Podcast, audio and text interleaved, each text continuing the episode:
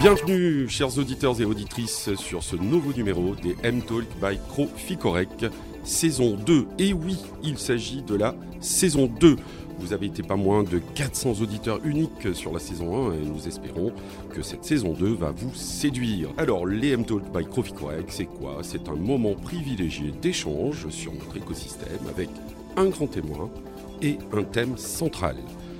Je vais passer la parole à notre partenaire Croficorec, en la personne de Mathieu Capionneau, qui va lever le voile sur le thème du jour et bien sûr sur notre invité. Bonjour Franck et bonjour à tous. Merci de votre écoute et de, votre fidélité. Effectivement, saison 2 de la, des podcasts M-Talk by Croficorec. Et nous débutons cette saison avec Maxime Marchand sur le thème de la responsabilité sociale ou sociétale. On lui posera la question des entreprises et les outils qui vont avec. Alors Maxime, bonjour. Vous êtes le cofondateur de Maoboa.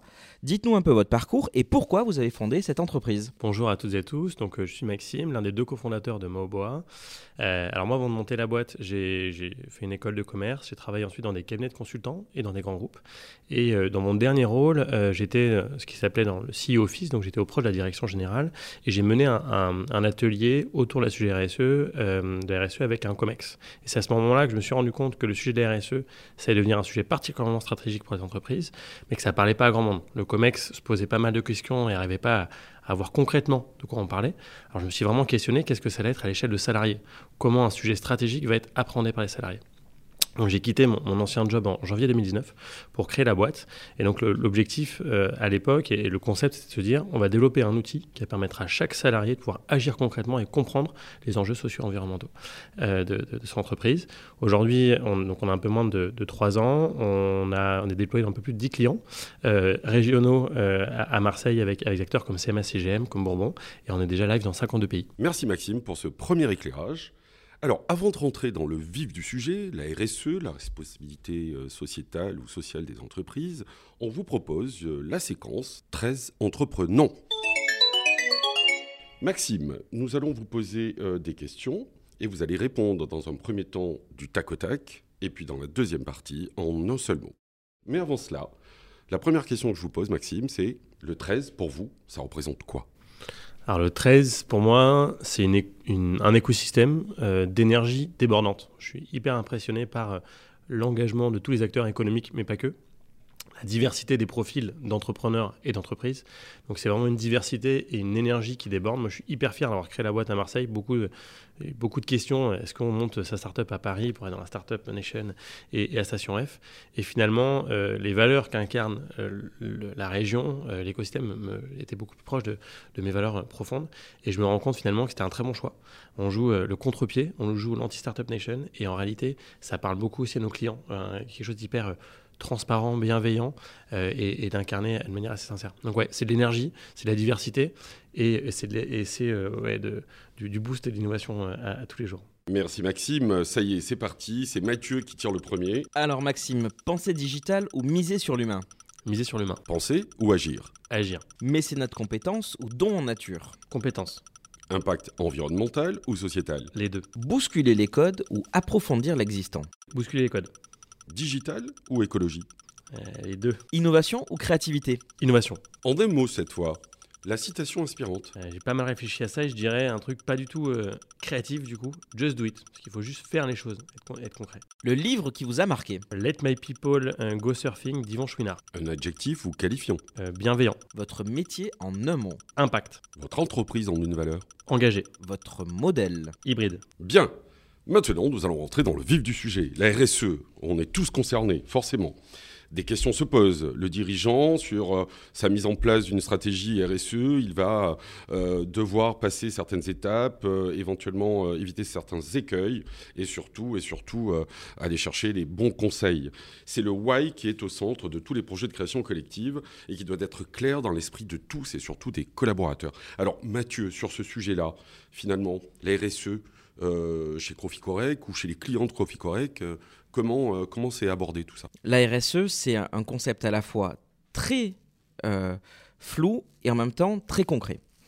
Les enjeux de développement durable, tout le monde se pose la question, ou en tout cas ça devient un élément prégnant à la fois dans une marque employeur, à la fois dans une stratégie d'entreprise, mais également dans une stratégie maintenant qui commence à être une stratégie de cotation d'entreprise, puisque la Banque de France a annoncé aussi qu'elle allait évaluer ces entreprises avec autre chose que des premiers indicateurs financiers. Donc on le voit, les enjeux de, développement durable questionnent la pérennité des modèles économiques et la pertinence des choix stratégiques.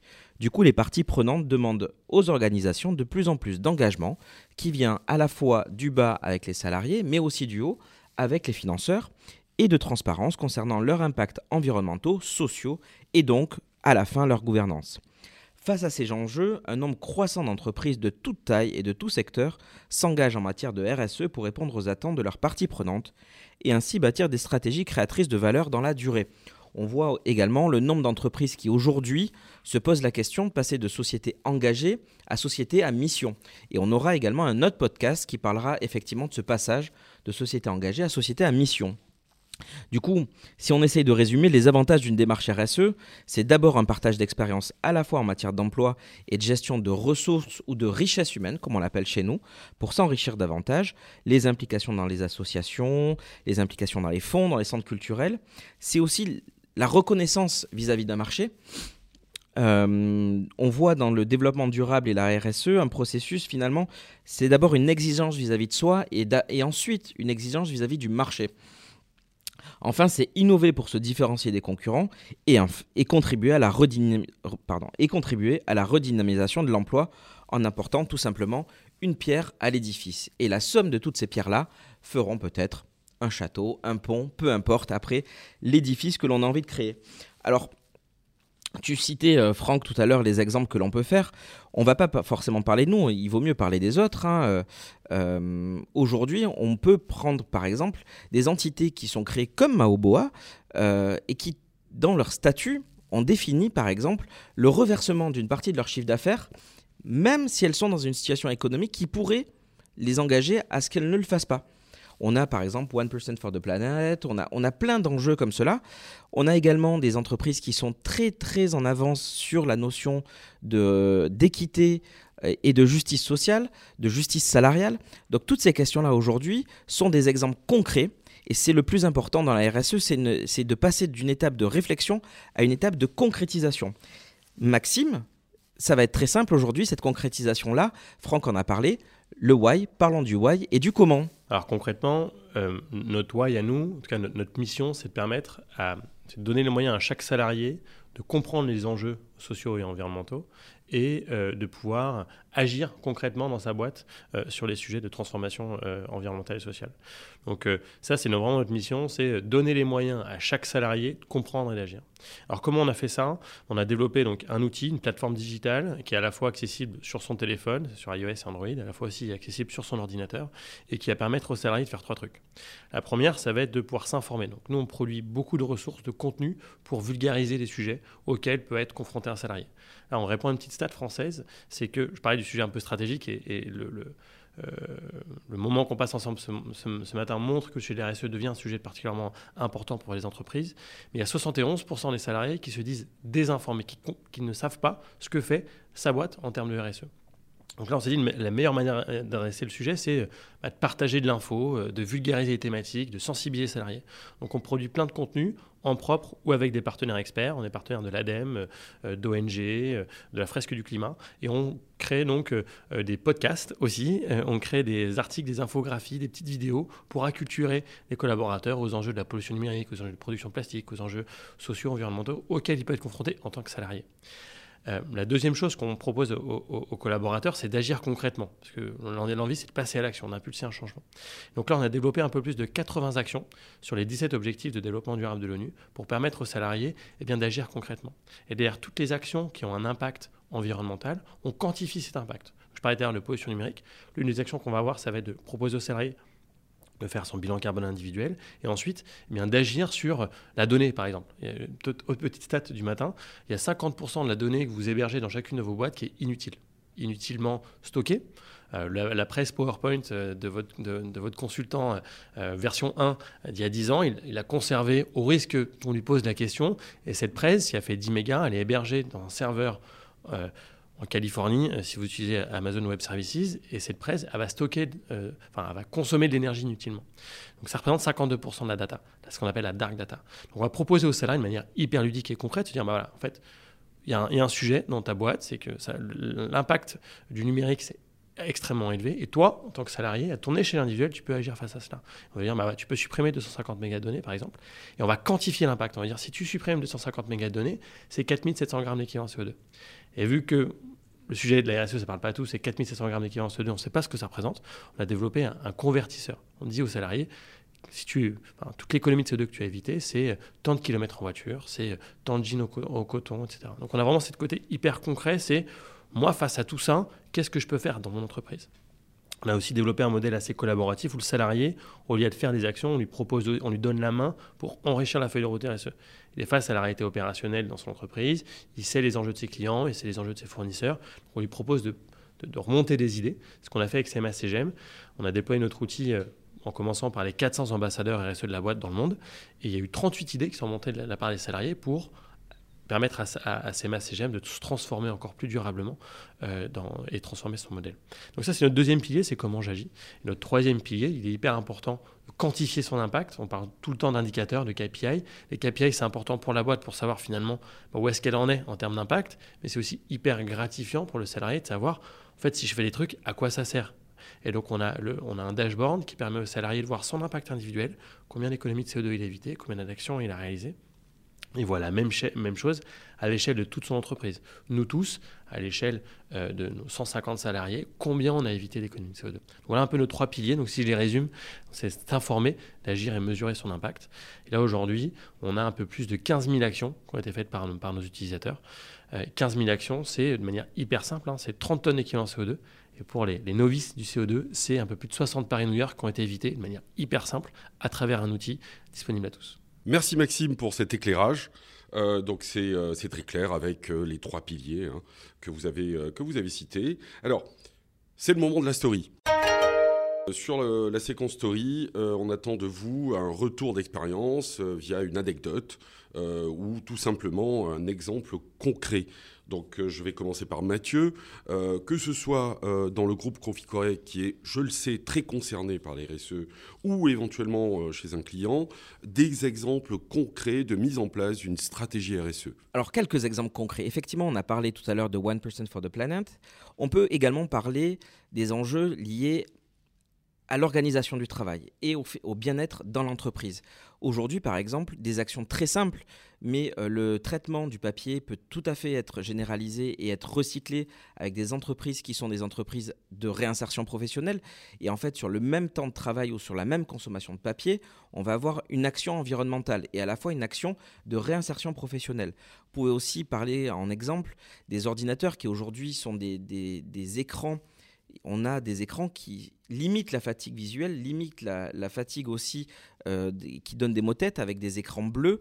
On a également des capacités à pouvoir faire travailler dans les, dans les bureaux des personnes qui sont là dans l'ergonomie et qui peuvent vous aider à travailler sur la luminosité et à, nouveau vous accompagner sur une consommation moindre de lumière si vous êtes en premier rideau ou en deuxième rideau.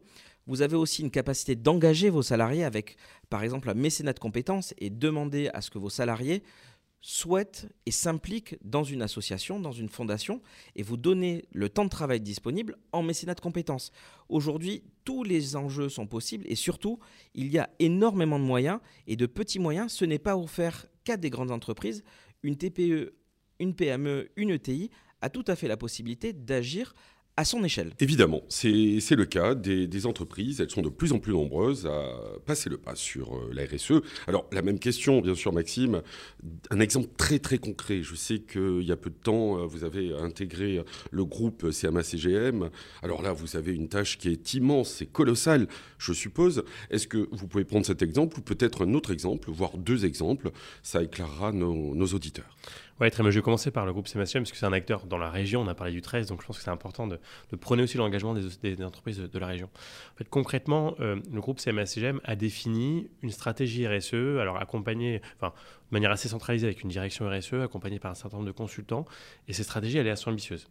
Elle est, euh, je, vous la, partage de toute façon, elle, est publique, c'est d'atteindre euh, un, un net zéro à 2050. Donc ça veut dire que l'entreprise s'engage à ce qu'à 2050, eh bien, alors que c'est une entreprise qui, transporte des, conteneurs avec euh, des, bateaux euh, qui sont propulsés aujourd'hui au fuel, eh bien s'engage à ce qu'à 2050, elle arrive à la neutralité. Donc il y a cette grande stratégie qui a été définie sur la thématique climat, puis ils ont décliné aussi trois, trois piliers, un sujet social, environnemental, et donc un sujet, aussi de commerce responsable. Voilà, la stratégie a été, a été menée, elle a été propulsé par la direction générale. Puis après, bah, l'étape d'après, c'est OK, bah, 2050, on a le temps. quoi. Hein, Donc moi, en tant que salarié, j'ai le temps de voir les choses venir. Et surtout, concrètement, à mon échelle individuelle, qu'est-ce que je peux faire? Donc nous, on arrive à ce, moment-là. Nous, on est vraiment un outil facilitateur pour permettre à chaque salarié d'agir concrètement et d'apprendre les enjeux. Qu'est-ce qu'on a fait? En fait, on, a, donc on, a, on a un programme qui va durer à peu près un peu plus de deux ans. Et dans ce programme d'un peu plus de deux ans, on a décliné donc ces trois piliers RSE ont ce qu'on appelle des temps forts. Donc on, on, a voulu apporter de la diversité de contenu, de la diversité d'action. Et donc on a décliné ces, trois piliers en cinq temps forts qui vont se passer sur les deux ans, avec un regroupement à chaque moment de contenu et d'actions que peuvent faire les collaborateurs sur les thématiques spécifiques. Alors on a commencé par le climat et la biodiversité, parce que c'était la grande ambition, les enjeux carbone. Donc on a proposé aux, collaborateurs, dans une première étape, de découvrir plein de contenus, de faire leur bilan carbone individuel, d'agir sur la pollution numérique, d'agir sur les enjeux plastiques, d'agir sur plein de sujets auxquels ils sont confrontés dans leur environnement du quotidien euh, euh, et, sur lesquels ils, peuvent agir. Ils, ont, ils sont la capacité, comme je le disais tout à l'heure, de pilier mesuré, de quantifier l'impact qu'ils ont, pu, ont pu éviter. Puis on leur a proposé aussi, à travers un challenge innovation durable, de remonter les idées. Donc on leur a dit, bah voilà, en fait, nous on vous pousse des actions, on vous propose, et on, a un peu gamifié, donc il y, a une dimension hyper ludique dans, dans, l'approche. Puis on, va, maintenant on va vous demander, bah, en fait, vous par rapport à tout ça, comment est-ce que vous voyez des projets innovants et durables dans la boîte? Et donc on s'est dit, la meilleure manière d'adresser les choses, c'est de le faire en collectif. Donc on a créé un autre outil euh, euh, des équipes de 8 à 10 personnes, de 8 à 10 personnes, les fameuses pizza team euh, de, de, Jeff Bezos. Donc, c'est-à-dire que voilà, à 8 ou 10, on, est plus créatif que tout seul et on, est plus en capacité de délivrer si on est 100. Donc on a créé un peu plus de, 40 équipes euh, dans ce premier panel qui étaient les ambassadeurs RSE. On, on leur a dit, bah voilà, maintenant à vous de nous dire de manière hyper transversale, des gens d'Australie se retrouvaient avec des gens euh, de, Marseille, des gens d'une filiale d'Appel se retrouvaient avec des gens de Seva. Et se sont dit, voilà, maintenant vous avez un peu plus de connaissances, maintenant vous avez découvert du contenu, maintenant vous avez commencé à agir. Comment vous imaginez le groupe CMA-CGM se transformer à travers votre input. Vous êtes face à la réalité terrain, vous connaissez vos clients, vous êtes dans les dépôts, vous voyez les enjeux de consommation énergétique de vos dépôts, à vous, à, vous de jouer. Donc là, ils ont remonté 38 idées.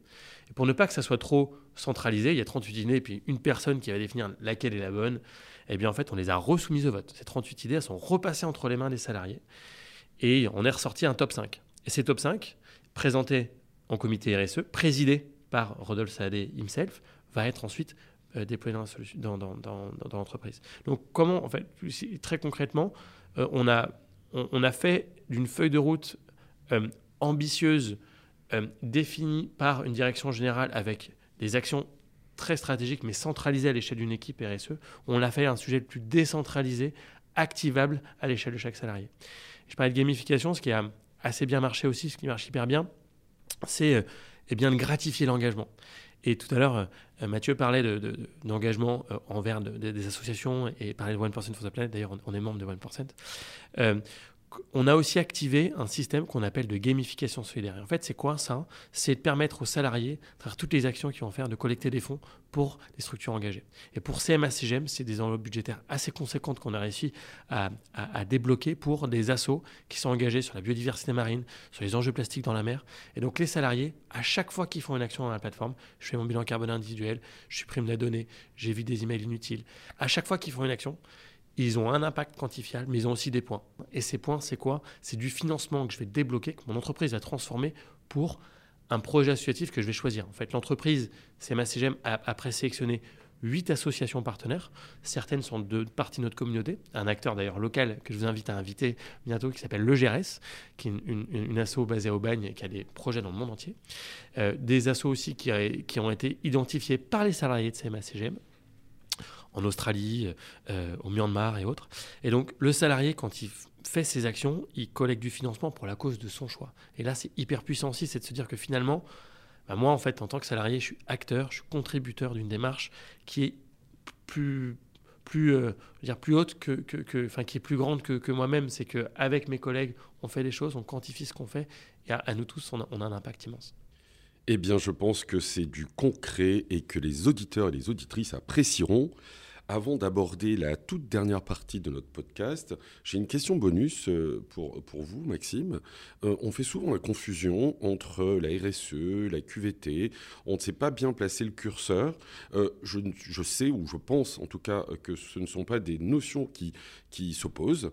Mais, mais concrètement, Comment fait-on la différence entre la RSE et la qualité de vie au travail qui est de plus en plus présente aussi dans les stratégies? Oui, alors j'aurais pas euh, la capacité de faire une, définition hyper théorique et conceptuelle. Euh, pour moi, la dimension de RSE, c'est plutôt, euh, et je crois que Mathieu en parlait assez bien tout à l'heure, une, dimension de valeur en fait. Et c'est plutôt les valeurs du dirigeant et des collaborateurs qui finalement s'incarnent par des actions. Et donc, en effet, dans la dimension RSE, il y a une dimension très sociale ou sociétale qui va forcément adresser un bien-être du salarié, s'assurer qu'il soit dans, dans les bonnes conditions et surtout qu'on respecte ses valeurs personnelles et son équipe perso et, pro. Donc, est-ce que la QVT est une, sous-thématique de la RSE Est-ce que la RSE est... Euh, j'aurais pas forcément la bonne réponse parce que au risque d'avoir des, experts RSE qui me, qui, me tirent les oreilles derrière, mais la manière justement dont on travaille, nous on a, développé plusieurs référentiels pour être les plus pertinents avec, avec ce qui se passe en, entreprise et on utilise des référentiels de labels. Tout à l'heure on parlait aussi un tout petit peu de labels. Il y a des labels qui existent de plus en plus, Bicorp, euh, Lucie, Positive Workplace. Et on utilise ces labels et ces labels et en fait ils, ont, ils vont voir plus ou moins cinq sous-thématiques. On parle social, environnemental, mais aussi dans une gouvernance des enjeux sont liés aux collaborateurs. Et donc, quand on prend un peu plus loin, de manière lointaine euh, ces, labels et ces certifications, on se rend compte que les enjeux de QVT sont hyper présents. Euh, d'ailleurs, nous, on est en train de, mettre en place une démarche pour se faire labelliser Bicorp. Et dans le questionnaire, il y a pas mal de questions euh, autour de notre l'incarnation euh, du sujet auprès des collaborateurs, des sujets d'inclusion, euh, de promotion euh, des collaborateurs, leur donner les moyens de se former, les moyens de se, de se, développer. Donc le sujet du salarié en tant que tel est hyper présent dans la RSE. C'est entendu et je crois savoir d'ailleurs que Croficorec est un groupe qui a aussi plusieurs labels, parmi lesquels le Great Place to Work, je crois. Et, ça va bien dans, dans ce sens-là. On l'aura compris. Euh, lequel est euh, euh, le sous, la, sous-thématique de l'autre, c'est peut-être pas bien important. Le tout, c'est de bien les conjuguer, je, suppose. Donc, nous arrivons quasiment au terme de ce premier podcast de la saison 2 des M-Talk by Correct. Et pour terminer, je vous propose l'un comme l'autre, tour à tour. Donc on commencera par Mathieu et puis on finira par, par Maxime. Donc en une minute, vous n'avez pas plus d'une minute selon vous, que doivent retenir les auditeurs et les auditrices de ce podcast? Merci Franck. Alors en une minute, on va essayer de résumer euh, la, pensée philosophique euh, et transcendantale de Maxime. Euh, concrètement, les entreprises aujourd'hui ne peuvent plus passer à côté de ces problématiques-là, qu'elles soient QVT ou RSE. C'est un enjeu qui dépasse aujourd'hui l'entreprise et qui doit être pris en, en compte dans sa globalité et surtout dans sa transversalité. Euh, il faut bien comprendre que cette problématique-là s'adresse à toute typologie d'entreprise et que c'est adressable facilement. Aujourd'hui, si vous décidez de travailler sur un enjeu, par exemple, environnemental, l'enjeu, tout le monde n'est passé à ma CGM. En revanche, tout le monde, à son échelle, a la capacité de pouvoir agir agir soit par du don, soit par du mécénat de compétences, soit par un changement long et régulier de son activité. Mais l'important, c'est de pouvoir se dire, j'ai une capacité de changement et je vais travailler sur cette capacité de changement, y compris en se disant aujourd'hui je n'ai pas la capacité de le faire parce que je n'ai pas le temps de le faire, mais en revanche je me prépare pour que dans six mois, un an, deux ans, trois ans, cinq ans, peu importe la temporalité, j'ai cette capacité de changement. Et c'est l'essentiel, il est là, il est de faire basculer d'une envie à une réalité et ensuite passer de la réalité à des moyens. Mais les moyens sont accessibles à beaucoup d'entreprises. Euh, bah, merci Mathieu. Je ne vais pas tout répéter parce que c'était quand même assez, assez puissant. Moi, je, dirais qu'il y, y, a, deux visions euh, des enjeux auxquels on, peut, peut se confronter aujourd'hui. Dont on, et je peux en parler parce que je crois que tout le monde est, au courant, surtout si vous êtes auditeur du sujet RSE, les sujets climat, etc. Euh, on, les connaît assez bien. Il y a une dimension un peu fataliste, c'est se dire, OK, ben, en fait, on, est, on est face au mur c'est la merde, euh, on peut rien faire. Et une dimension plutôt optimiste, c'est de se dire, en fait, face à cet enjeu, comment moi, et, comme le disait Mathieu, euh, comment moi je peux agir à mon échelle individuelle, quel que soit mon niveau de maturité, quel que soit d'où je pars, est-ce que je suis un très grand compte comme CMA-CGM, on travaille aussi avec des acteurs beaucoup plus petits, d'une trentaine de salariés, et qui ont tous en fait une, envie, une énergie débordante de se dire j'ai envie de me transformer.